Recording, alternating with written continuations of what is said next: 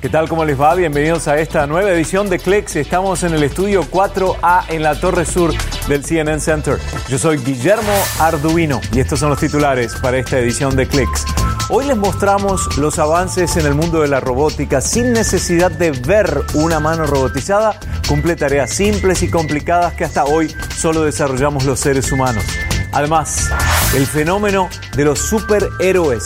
Su concepción está marcada por la cultura de Hollywood. Por eso nos adentramos en el mundo de la creación de los estudios Marvel de Disney para ver el vínculo entre el pasado y el presente.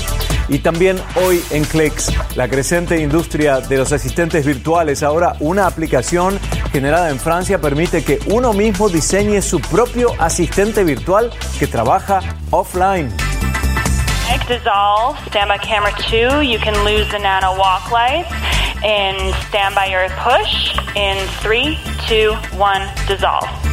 Gracias Victoria, vamos a comenzar con las malas noticias que provienen de la firma Uber, pero mayormente por no haberse comportado correctamente a tiempo a fin de proteger a sus clientes. El más reciente ciberataque que la empresa Uber ha escondido, sí, ¿eh?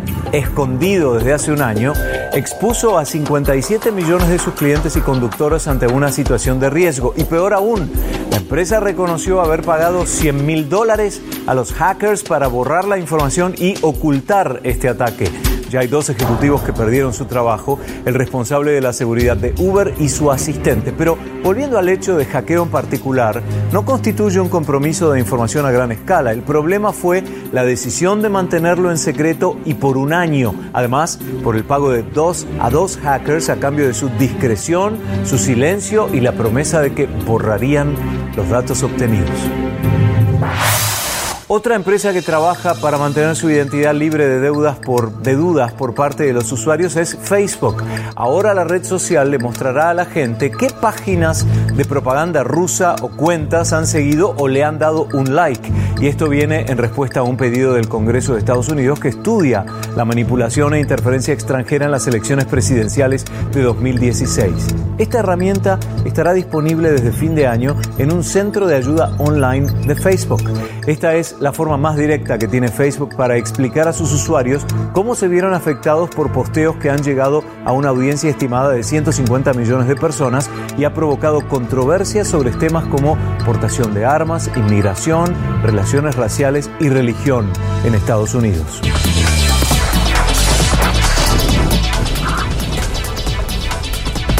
Recientemente se acaba de desarrollar un robot en la Universidad de California en San Diego que cuenta con la extensión de una mano robotizada que puede enroscar o desenroscar una lamparita de luz o utilizar un destornillador sin mirar o estar preprogramado.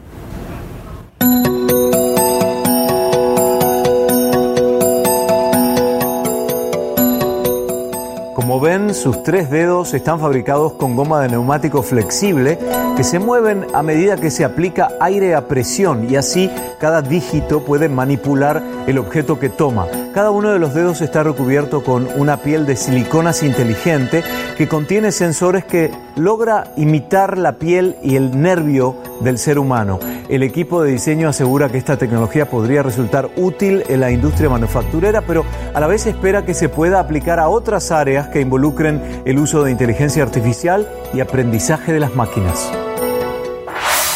Continúa también el avance del robot Atlas, ya convertido en un androide estilo cyborg que ahora logra tareas de reforma ágil y sin complicación. Ahora también salta.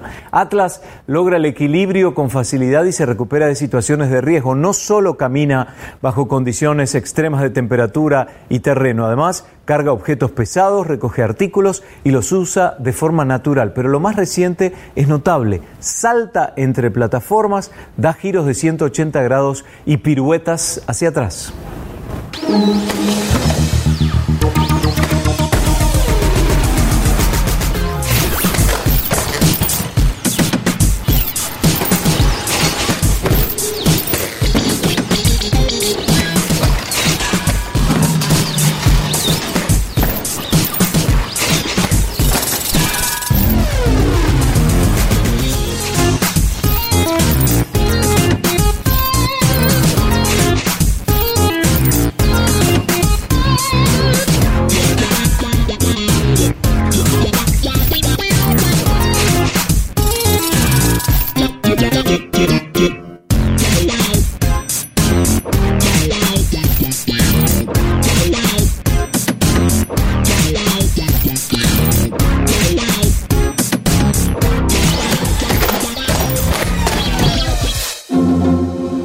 Y al regresar, los orígenes de un superhéroe, un estudio de características modernas lo hace nacer, pero el lugar no pierde el estilo clásico de Hollywood. Con eso volvemos.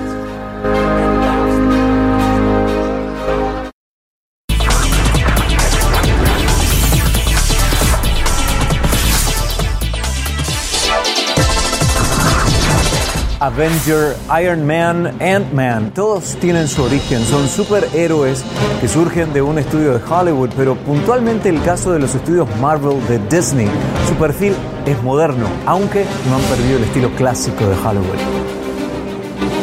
Todo gran héroe tiene un origen.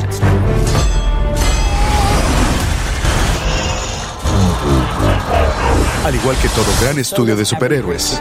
En el caso de los estudios Marvel de Disney, puede que sus orígenes sean modernos, pero opera al estilo clásico hollywoodense. Nunca ha habido algo como esto en cuanto a volver a un sistema de estudio tan genuino. Él es Thomas Schatz, autor de este libro. Dice que los tres elementos clave de la vieja escuela de los estudios son una cabeza de producción muy brillante que se involucra mucho como productor. Un proceso de producción regulado, cuidadosamente controlado y propiedad intelectual. Marvel cumple los tres. Primero está Kevin Feige, el presidente de los estudios Marvel. Imagínalo como un Nick Fury que está armando el equipo de los Vengadores. Creo realmente que el éxito de Marvel, sin duda, comienza cuando Kevin Feige se hace cargo de la producción es un modelo de eficiencia y es un esfuerzo por reglamentar el proceso de producción de un modo que el Hollywood contemporáneo es incapaz de hacerlo. El viejo Hollywood generaba películas básicamente en una línea de ensamblaje. Fish replica este modelo en fases y nunca incumple sus fechas de entrega. Se ocupa de los planes a nivel general.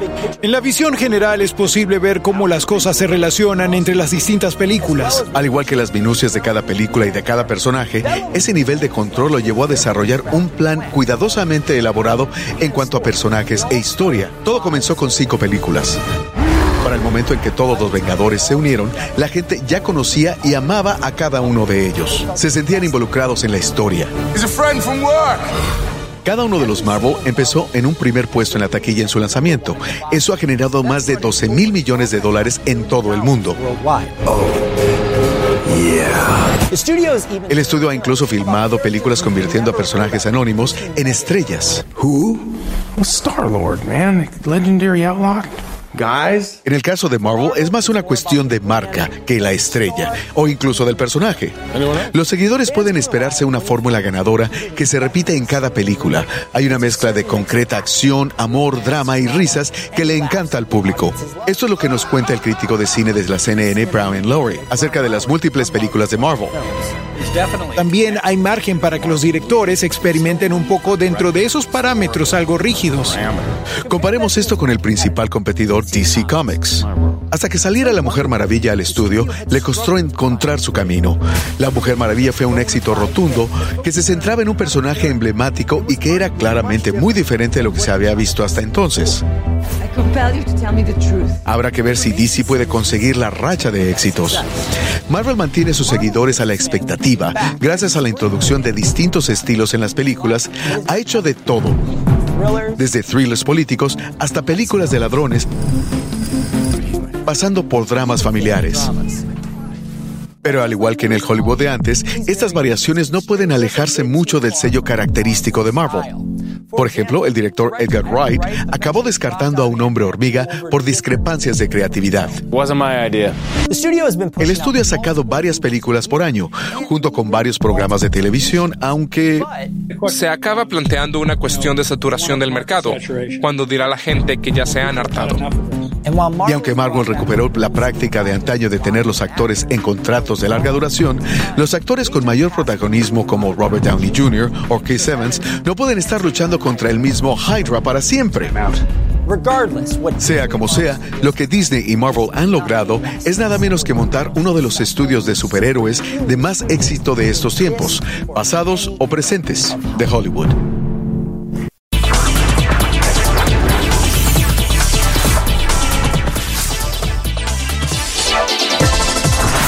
La Galería Tate de Arte Moderno de Londres y la empresa HTC colaboraron en un proyecto de realidad virtual para una exhibición completa de las obras del artista italiano Amedeo Modigliani. Los asistentes a la expo se colocan gafas de realidad virtual y al entrar al estudio del artista pueden interactuar con objetos y entender cómo era la vida de Modigliani a principios del siglo XX en París. Amedeo Modigliani es más conocido por sus polémicos desnudos que causaron que las autoridades prohibieran su exhibición de 1917 por contenido indecente, pero la expo también contiene retratos y esculturas de este artista. Bueno, los emprendimientos profesionales se han convertido en la base de muchas economías, ¿no? Y el uso de recursos digitales es lo que ayuda a encaminar a estos proyectos hacia el éxito. Por eso convocamos a una persona exitosa, Silvina Moschini, ejecutiva de SheWorks, que nos diga qué cinco apps debe tener un emprendedor en su teléfono. Y Silvina, comencemos con videoconferencia, ¿no? Porque la colaboración en ese aspecto es fundamental. Sí, sin lugar a dudas. Y una de las aplicaciones que más me gusta para hacer videoconferencias, pero también para colaborar a través de Internet, es Zoom, zoom.us. Es una aplicación muy, muy fácil de usar que permite hacer reuniones virtuales con personas que estén ubicadas en cualquier parte del mundo. Las tarjetas, ¿no? Las tarjetas de identificación están siendo ya prácticamente obsoletas. ¿Hay algo que nos ayude con ello? Hay una que es fabulosa que se llama Camcard y que te permite escanear las tarjetas. Sales de una reunión, de un evento, normalmente uno tiene una gran cantidad de tarjetas y nunca termina acordándose de quién es. Con esta tarjeta, con esta aplicación las pueden escanear, clasificar y tener sincronizada en todos los dispositivos en un tiempo súper, súper récord. Así que es fantástica. Camcard se llama. Camcard. La, la gente en general, eh, cuando tiene que pagar por un servicio para intercambiar documentos o para producir documentos no lo quiere hacer. Debido a la masividad de Internet y a Google en particular tenemos opciones, ¿no? ¿Cuál sería una de ellas para intercambiar documentos? Bueno, para intercambiar documentos y también colaborar en forma remoto, mi favorita es Google Drive, que tiene una suite de distintas aplicaciones, una para documentos, otra para archivos, que sería el equivalente de Excel de Microsoft, y otra para presentaciones. Google Drive es gratuito hasta cierto número de almacenamiento y luego se puede pagar, pero simplifica muchísimo la vida de las personas. Cuando uno compra una casa en Estados Unidos, por lo menos, me imagino que en el resto del mundo también, porque ya está todo globalizado, eh, antes había una cantidad de documentación para firmar impresionante. Ahora hasta las ofertas en el proceso de negociación se firman a través de una firma virtual, a través de Internet. ¿Qué opciones tiene un emprendedor en este momento que pensemos, como Silvina Moschini, está saltando de Milán a Madrid, a Shanghai, a Seúl y a Cape Town, Sudáfrica? No puede llevar consigo los documentos y menos aún estar presente en una reunión. No, absolutamente. Y además es un salvavidas increíble porque uno lo puede hacer desde el teléfono. La favorita para mí es DocuSign y te permite firmar y almacenar documentos, contratos, cualquier tipo de documentación que necesite una firma con una firma digital, virtual, que es absolutamente válida a nivel universal. Así que esta es DocuSign y es un lifesaver para los emprendedores. También el tema de las passwords, ¿no? De las claves secretas que tenemos todos. Yo tengo mi propio sistema de cifrado, ¿eh? Con, con con reglas mnemotécnicas, etcétera, que las tengo en mi aplicación de notas en el teléfono. Pero ¿qué hay desde el punto de vista digital que nos ayude a trabajar con las tantas claves que tenemos hoy? Bueno, cualquiera es mejor que el sistema de los post-it que mucha gente pone para guardar sus contraseñas. Pero la que realmente me ha gustado mucho, que funciona muy bien y tiene las mejores revisiones del mercado, es una que se llama Dashline y que permite centralizar con una contraseña maestra todas las contraseñas en los distintos dispositivos que las personas usan, porque uno salta de uno a otro permanentemente. Dashline, para acordarte solamente de una contraseña. Bueno, y finalmente, eh, ahí la ven, Silvina, también cuando uno viaja tanto, el gran desafío es cómo mantenerse en forma, ¿no? Con todo lo que uno come, todo lo que uno toma y además no tener tiempo para, para ir a un gimnasio. ¿Cómo se puede hacer para un emprendedor joven que tiene los tiempos totalmente cambiados estar en forma y estar saludable? Bueno, no solo para los jóvenes, para los milenios de corazón también, pero mi aplicación favorita se llama Class Pass y es una membresía a muchísimos gimnasios este, que permite que donde estés, si estás en Nueva York, estás en este, Miami, estás en San Francisco, en Atlanta o en cualquier otro lugar dentro de los Estados Unidos y en algunos mercados internacionales, puedas tomar clases solamente marcándolas a través de tu teléfono celular. Class Pass y es también un salvavidas por lo menos para que no queden los kilitos de más después de las fiestas. ¿Qué tal? Eh? Una buena conectividad es lo único que necesitamos y hacernos un ratito de tiempo. Ahí está el resultado. Silvina Moschini, presidenta de SheWorks, gracias, buenas tardes. Buenas tardes. El emprendimiento francés Snips facilita que uno mismo crea el asistente virtual de un aparato electrónico y no se trata de adaptar a Alexa o Siri, por ejemplo, al celular, sino customizar al nuevo asistente. Pero tal vez lo mejor es que no envía nada de información a la nube ya que trabaja fuera de línea. Los desarrolladores ya están haciendo pruebas con Snips, pero la compañía tiene la esperanza de que fabricantes de aparatos lo elijan para incluirlo en sus futuros productos. Eventualmente uno podría pensar en el uso de Snips en una máquina de hacer café. Comparado a los asistentes de Amazon o Google, Snips cree que no es necesario incluir un asistente de voz en todos los dispositivos. Y el beneficio mayor, dado que trabaja offline, es que Snips favorece a proteger información de privacidad.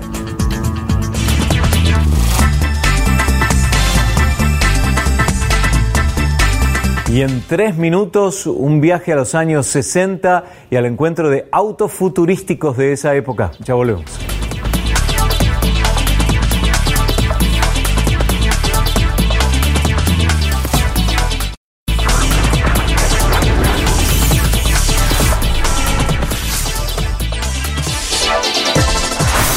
Las ideas futurísticas han estado siempre presentes, pero hay evidencia que luego de la revolución industrial el despegue fue evidente. En cuanto a vehículos, los años 60 han producido una gran variedad de modelos que todavía hoy existen en exposiciones de la industria. Aquí, las más destacadas que comenzaron en el garage de sus diseñadores.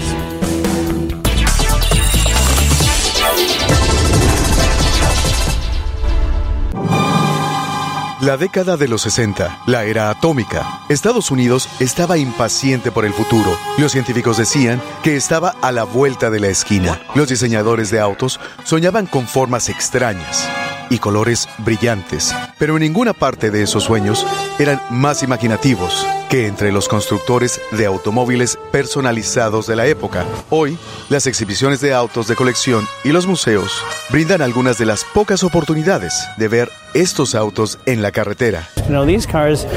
En estos autos los diseñadores no conocían límites desde el punto de vista visual, también desde un punto de vista de la ingeniería. Probaron algunas cosas bastante descabelladas. El Didea tiene ventanas que se levantan, como un Mercedes de ala de gaviota. El reactor, el automóvil de Gene Winfield, es una combinación de un Citroën y un Corvair. Entonces se trata de que estos diseñadores tengan opciones, que miren hacia arriba y digan, ¿qué locura puedo hacer aquí? No se preocuparon por lo que fuera práctico o por lo que tuviera sentido. Se trataba de que se viera estupendo. Un hombre en particular tenía una habilidad especial para poner sus automóviles en la pantalla grande. Jim Winfield. Your mother made an exact copy of the reactor Mark II. Oh, it's beautiful. It makes the Batmobile look like a skateboard. Pero para el gatomóvil me parece que en ese tiempo estaban pasando muchas cosas de este tipo. Oh sí, en los años 60 estábamos todos eh, tratando de superar al otro. Entonces tenías a Ed Roth y tal vez a George Barris y alguna de esas eh, personas estaban construyendo autos salvajes y radicales al mismo tiempo. Cada auto es diferente y cada persona trata de superar a la otra, tú sabes. Y todos estábamos en competencia para construir un automóvil radical. Y sus autos también llegaron a la pantalla grande. Así que compraste este auto dos veces, ¿verdad? Sí. Este automóvil tiene un valor especial para ti, supongo. Sí. Es simplemente, es salvaje, es futurista. Sigue siendo emocionante para mí poseerlo y mostrarlo. Me encanta. Es genial. El ingeniero de General Motors, Herb Adams, pasó mucho tiempo haciendo autos, que él mismo diseñó. Él creó este auto, el Vivant, en su garage en 1964. Este fue tu primer auto completo. El primer auto completo. ¿Qué estabas tratando de expresar con esto? Esta fue la idea de poner aletas en el coche, pero traté de hacerlo de forma integrada, en lugar de simplemente añadirlas a este auto. Correcto. Las aletas comienzan aquí y van a todo lo largo. Comienzan ahí abajo realmente. Todo el camino hasta debajo del capó. Van a todo lo largo hasta la parte posterior. Al final se trata de un buen diseño. La continuidad, el acabado, no un montón de cosas añadidas. Intenta hacerlo limpio y suave, pero aún así trata de hacer una declaración fuerte. Creemos que este es un buen diseño. Simplemente no vemos con frecuencia este tipo de artesanía tan a menudo en estos días. Los autos personalizados siguen siendo divertidos para el mundo hoy. No es muy frecuente que sean tan divertidos. Y todavía relevantes, ¿eh? Bueno, se nos acabó el tiempo por esta edición de hoy. Estamos en facebook.com barra cnn. Soy Guillermo Arduino, pero nos vamos ahora con Jordan Beck, que nos acompaña con la cámara estable. Hasta la próxima. Chao.